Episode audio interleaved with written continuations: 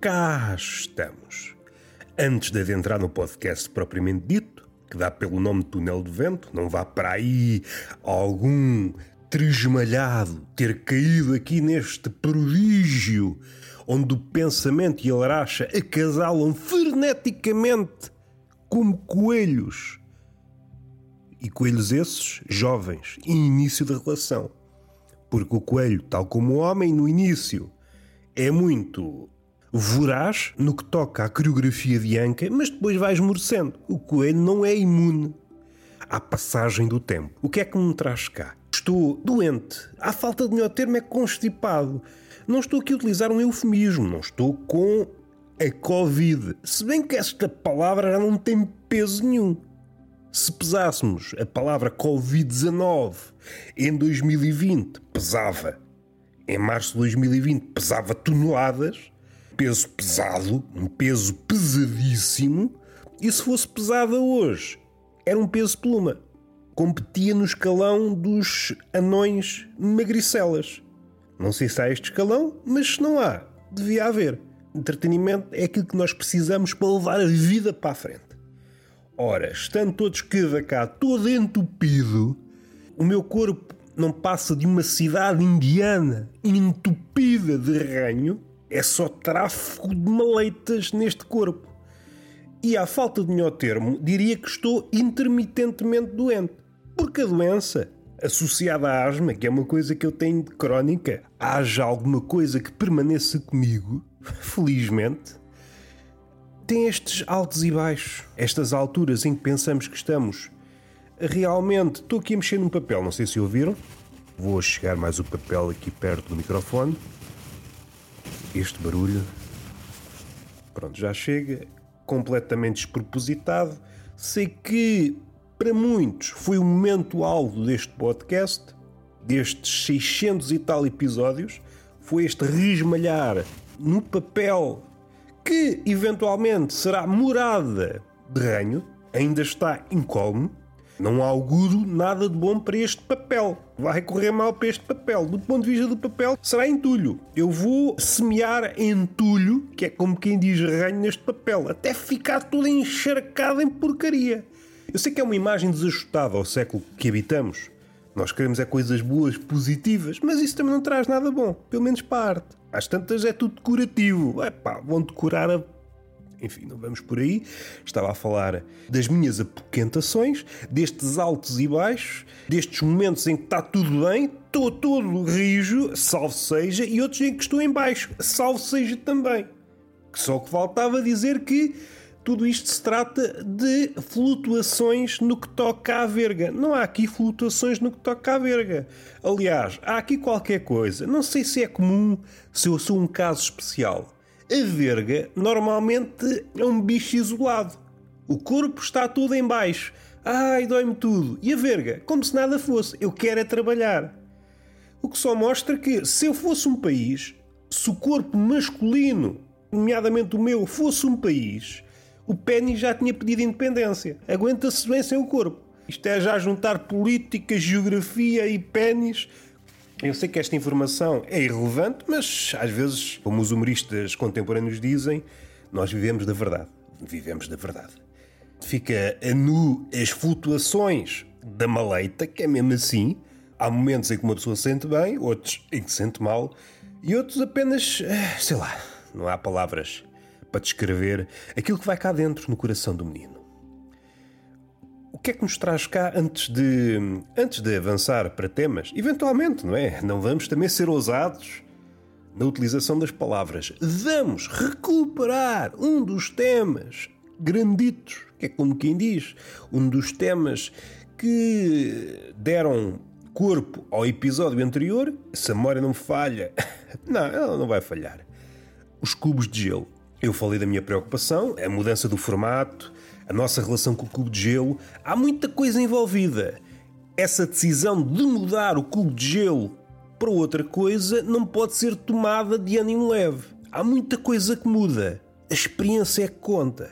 E uma coisa é beber Coca-Cola com cubos de gelo, outra é beber com cubinhos de gelo ou pequenas caganitas de gelo. A experiência é completamente outra.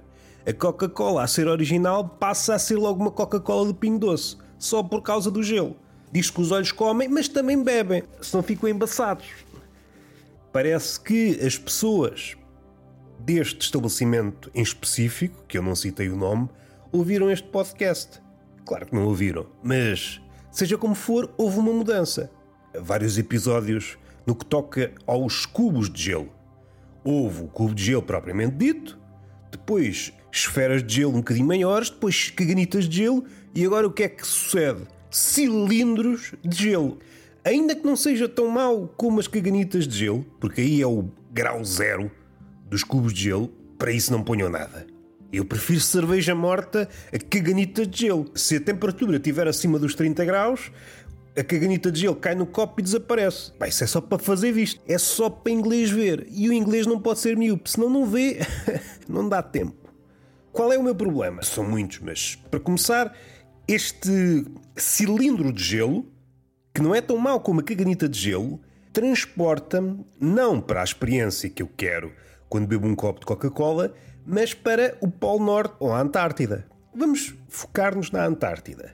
Há cientistas que recolhem imensos cilindros de gelo dentro de armazéns. Organizam aquilo, também não percebo. Vários cilindros, cilindros que nunca mais acabam. Aquilo é grande como o caraças. Vamos guardá-los. Não seria melhor? Vamos tirar este e vamos analisar. Depois logo tiramos mais. Não, tiram logo muitos. Com as desculpas, ah, isto não é o de gelo. Não, calma. Tenham calma. Parece-me, são restos desses estudos. Tiraram aquilo que tinham a tirar, analisaram aquilo que tinham a analisar e depois os cientistas despacharam esses cilindros de gelo para as tascas. Não quero restos da Antártida. Ou me produzem gelo no estaminé, ou eu não quero. Eu não quero gelo de há milhões de anos. Eu quero gelo feito na hora. Vamos lá ver se a gente não se chateia. Pronto, isto já está arrumado. Recentemente deparei-me com uma cena, é um tema que já foi aqui abordado algumas vezes, mas não deste ângulo. A osga, que é um bicho que vale a pena frisar aqui as vezes que forem necessárias, deparei-me com uma coisa insólita e logo duas vezes num espaço de uma semana. A minha vida já vai longa, também nasci velho, se calhar já estou cá a mais, mas nunca tinha visto uma osga, ou melhor, em condições normais é muito difícil ver uma osga no chão. Como vocês sabem, já foi aqui dito, ela gosta é de paredes. Coisas verticais, ui, fica maluca. Aliás, coisas verticais, mas também temos de ter calma. Ela beneficiou muito com o progresso do homem. Provavelmente só começou a ser osga quando o homem inventou paredes. Ficou bem contente. Para ela, cidades, ui, fica maluca. É uma espécie de hierarquia nas osgas. Há a osga do muro, há a osga da moradia e depois há a osga do prédio. Ui, fica maluca, tem boas andares para percorrer. Mas já havemos tocar aí. O que é que eu assisti? Duas osgas no chão. Preocupa-me. As únicas vezes que eu tinha visto osgas no chão foi quando, imaginem, lhes dei uma vassourada nos cornos e elas foram parar cá embaixo. Coisa que há muito não faço. Não por ser defensor dos direitos dos animais, eu quero é que as osgas se fodam, mas porque vi um vídeo em que as osgas saltam. Se elas saltam, eu não quero levar com uma osga nos cornos. Isso podia traumatizar-me a vida.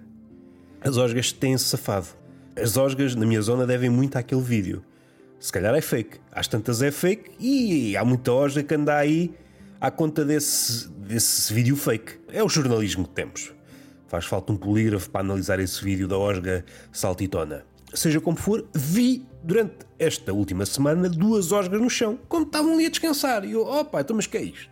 Então, mas eu nunca tinha visto osgas no chão, ninguém mandou as osgas para baixo. O que é que vocês estão a fazer no chão? Levou-me a pensar que eu também não preciso de grande coisa para começar a pensar. São dois casos. São dois casos. Provavelmente vou ver mais. Talvez seja a cultura woke a chegar ao mundo das osgas. Durante muito tempo, a verticalidade foi vista como uma coisa boa, mas agora esbateram-se as hierarquias, querem a chão.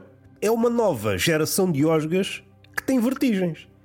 Ah, não consigo, mais 30 centímetros dá-me vertigens e atiro-me para o chão. Provavelmente é isto, é uma nova geração de osgas que tem medo de alturas. Então está no chão. Ora, isto, em princípio, parece uma coisa ajuizada, mas elas esquecem-se, as osgas, que vêm equipadas com ventosas e conseguem subir até se fartarem. Mas também tem coisas más. Ser osga também tem coisas más. Esta mania pelas alturas pode ser traumático. Imaginem uma família de osgas no Dubai, aqueles edifícios altos como Alcaraças. É uma família, é uma mãe osga e uma filha osga. A filha osga diz: É mãe, vou ao décimo andar ver se há mosquitos, que é lá onde eles estão. E vai, e vai subindo, e vai subindo. E a Osga, como vocês sabem, não foi à escola. Sabe lá a diferença entre o décimo andar e o 39? Vai subindo, vai subindo, vai subindo. E uma Osga, parecendo que não é pequenita, leva tempo, vai vendo as vistas. É, isto é bonito, é bonito. Quando desce, envolvidos uns anos, já a mãe morreu. Isto traumatiza. Traumatiza. Despediu-se da mãe, ah, vou só ali comer mosquitos. Quando volta, já não há mãe. E a partir daí essa Osga criou um culto. Acabou-se a verticalidade. Agora só estamos no chão. Só que, o que é que sucede? Eu não sei se vocês têm estes bichos à vossa volta, mas o cão, sobretudo o cão de caça, há cães que matam tudo o que estiver ao seu alcance. Só não matam pessoas porque ouviram dizer que as pessoas têm comida, senão as pessoas iam também à vida. E parece que o reino se está a agudizar. Estou-me a transformar num boneco de reino, que não é uma figura muito adorada, é o que temos. Criou esse culto e, doravante, as osgas estão a deixar as paredes. Do ponto de vista da vida da osga, não é muito bom, porque estão ao alcance de qualquer bicho, qualquer gato, qualquer cão. É que o cão, parecendo que não, não consegue subir paredes. Porque se os meus cães pudessem subir paredes, eu que moro no resto do chão, às vezes tinha que ir buscá-los ao décimo andar. Partiam atrás de uma osga, tinha que ir buscá-los. Era isso todos os dias. Felizmente o cão não consegue subir paredes. Imaginem que um cão conseguia subir paredes. Ei, com caraças. Eram os gatos a tirarem-se cá para baixo e o cão atrás deles. Não havia descanso. À falta disso, passam às vezes o dia todo. Não os meus cães, os meus cães nisso são espetaculares. Levei-os um dia a um psicanalista, eles trataram os problemas e agora já não ladram. Agora miam. Eles identificam-se como gatos. E ao fim de semana são mil folhas. Por isso, raramente ladram. Só ladram numa situação. É um trauma que ainda ficou por resolver. É o carteiro. É uma coisa que ainda não conseguiram resolver. Vêem carteiros, passam-se logo da corneta. Mas este gajo vem meter cartas. Vem meter cartas na porta do meu dono. Quebram-se o fudeu a todo. Eu acho bem, porque o carteiro, vamos ver uma coisa. O que é que o carteiro traz? Mais notícias. É dívidas, é merdas para pagar. Aliás, vou começar a deixar o portão aberto. Mais carteiro, menos carteiro. Aliás, o CTT, ao contrário do que era há uns tempos, já não é aquele emprego que dizia Ei, é um emprego para toda a vida, é um emprego fixe. Não, agora é uma merda. Então, mais carteiro, menos carteiro. Eu quero é ver o meu cão feliz. É isto que eu quero. A impressão minha, ou este ano, como se isto fosse de colheitas, como se fosse um vinho. 2022, ei, estou todo entupido. 2022 está a ser um bom ano para a mosca. Há moscas a pontapés. E podia fazer uma ligação com a osga. Outro problema, eu não quero andar na rua a dar pontapés em osgas. Epá, isso não é vida para ninguém. Havia uma espécie de acordo tácito entre a osga e o ser humano que é, nós fazemos as paredes e tu não te atravessas no caminho e não nos cruzamos. Pode ser, umas vezes trocamos olhares, há mulheres que, ai meu Deus, meu Deus, vou trocar de casa. E eu faço o mesmo, não quero uma osga dentro de casa. Aliás, se ela entrar, divide despesas, não é mais que ninguém. Sentas em casa, divides as despesas, até podes trazer a família.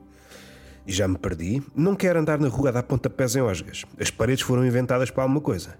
E já que estamos aí, eu já peguei nesta, nesta relação, nesta comparação o mimo não é muito diferente de um pedreiro. O mimo constrói paredes invisíveis, o pedreiro constrói casas invisíveis. E eu não estou aqui a brincar no que toca à burocracia. Eu vou ao detalhe. O pedreiro, a diferença é que fala. E o mimo, se a gente apertar com ele, também fala. Eu não estou aqui neste tom de máfia. É, temos de apertar com ele. Está a construir paredes e o cara, mas está a construir paredes para quê? Construa pontes. As relações boas são pontes das quais nós nos lançamos se as coisas correrem mal. Gostaram desta? É só aqui. Mas voltando à ligação mimo-pedreiro.